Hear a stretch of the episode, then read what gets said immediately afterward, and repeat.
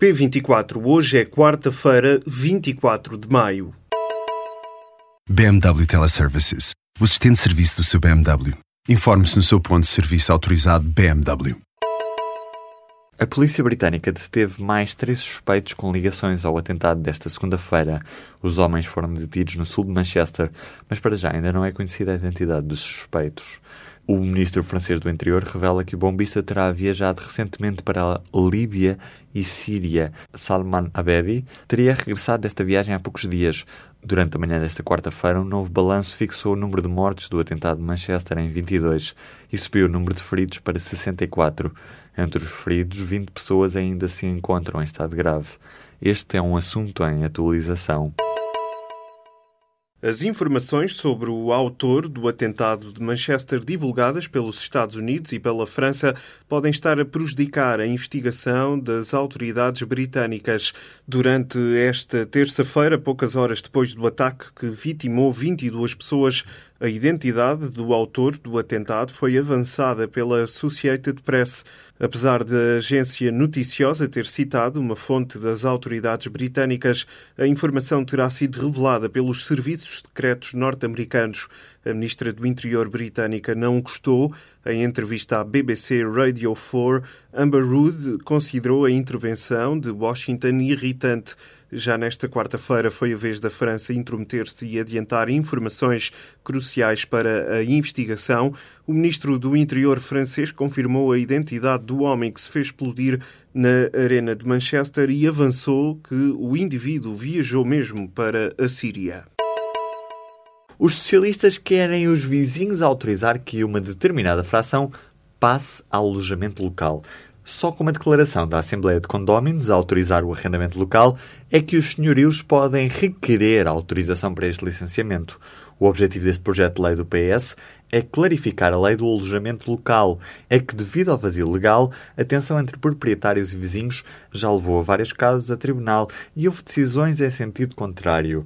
Além da degradação da qualidade de vida, os socialistas falam ainda da sensação de insegurança e que por isso deve ser a Assembleia de Condóminos a autorizar a nova utilização da fração autónoma.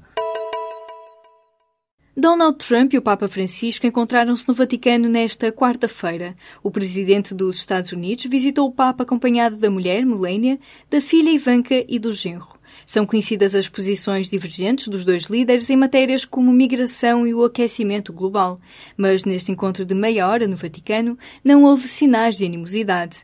O presidente americano ofereceu ao Papa uma coleção de livros de Martin Luther King, ícone da luta pelos direitos civis nos Estados Unidos. O chefe da Igreja Católica entregou a Trump algumas mensagens escritas por si, como o discurso deste ano para o Dia Mundial da Paz e a encíclica de 2015, onde sublinha a necessidade de proteger o ambiente. Trump prometeu que não se esqueceria da mensagem do Papa. Para o ministro das Finanças alemão, Mário Centeno é o Ronaldo do Ecofin. Schäuble define assim o homólogo português numa expressão citada pelo jornal Politico.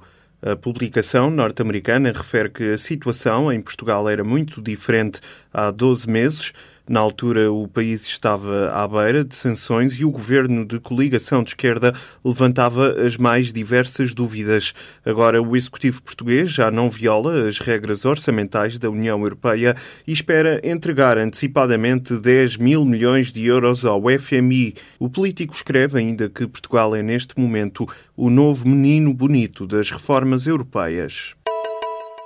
A Polícia Judiciária já identificou os dois homens responsáveis pelo vandalismo nas gravuras do Parque Arqueológico do Val do Coa.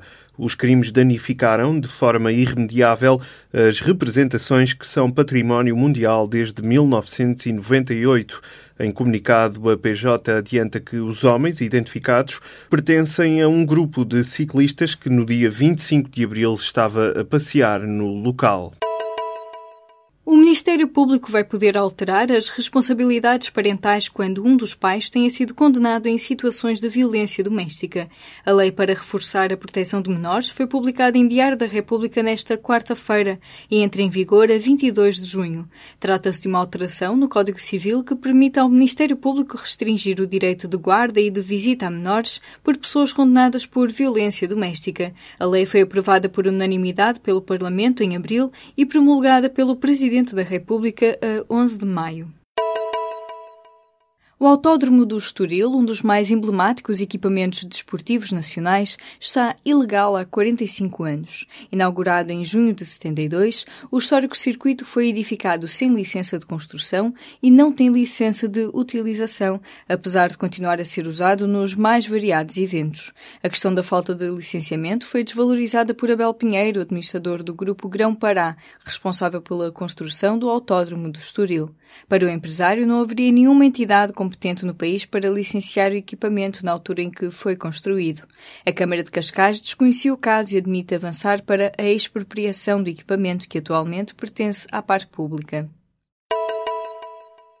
O Instituto de Apoio à Criança recebe todos os dias uma média de 10 pedidos de ajuda de crianças em situações de perigo. A maioria dos pedidos são feitos por crianças que se sentem desamparadas e fragilizadas emocionalmente. O secretário-geral do Instituto de Apoio à Criança avança que os pedidos de ajuda são recebidos através da linha SOS. Em entrevista à agência Lusa, Manuel Coutinho explicou que no ano passado foram recebidos quase 2.400 pedidos. Para o coordenador do SOS Criança, os problemas mais preocupantes são os das crianças em risco e vítimas de abusos sexuais.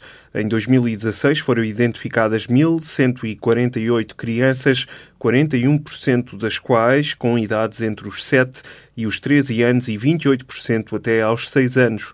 Apesar de haver apelos provenientes de todos os distritos de Portugal, a maioria das crianças reside nos distritos de Lisboa, Setúbal e Porto. Lionel Messi foi condenado a 21 meses de prisão por fraude fiscal. A decisão foi confirmada nesta quarta-feira pelo Supremo Tribunal Espanhol. A notícia é avançada pelo jornal El País.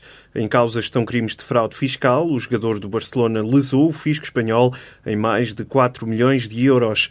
O esquema de fraude envolvia uma série de empresas instaladas em paraísos fiscais. A justiça provou que o jogador argentino não declarou os valores dos direitos de imagem que entre 2007 e 2009 lhe terão rendido mais de 10 milhões de euros. Já o pai do jogador também viu confirmada a sentença de 21 meses de prisão pelos mesmos crimes. De acordo com o El País, uma vez que ambas as penas são inferiores a 24 meses de prisão, nem Messi nem o pai deverão cumprir a prisão efetiva. A sentença foi proferida por um tribunal de Barcelona em julho de 2016. A defesa de Messi apresentou recurso para o Supremo, que agora confirmou a decisão.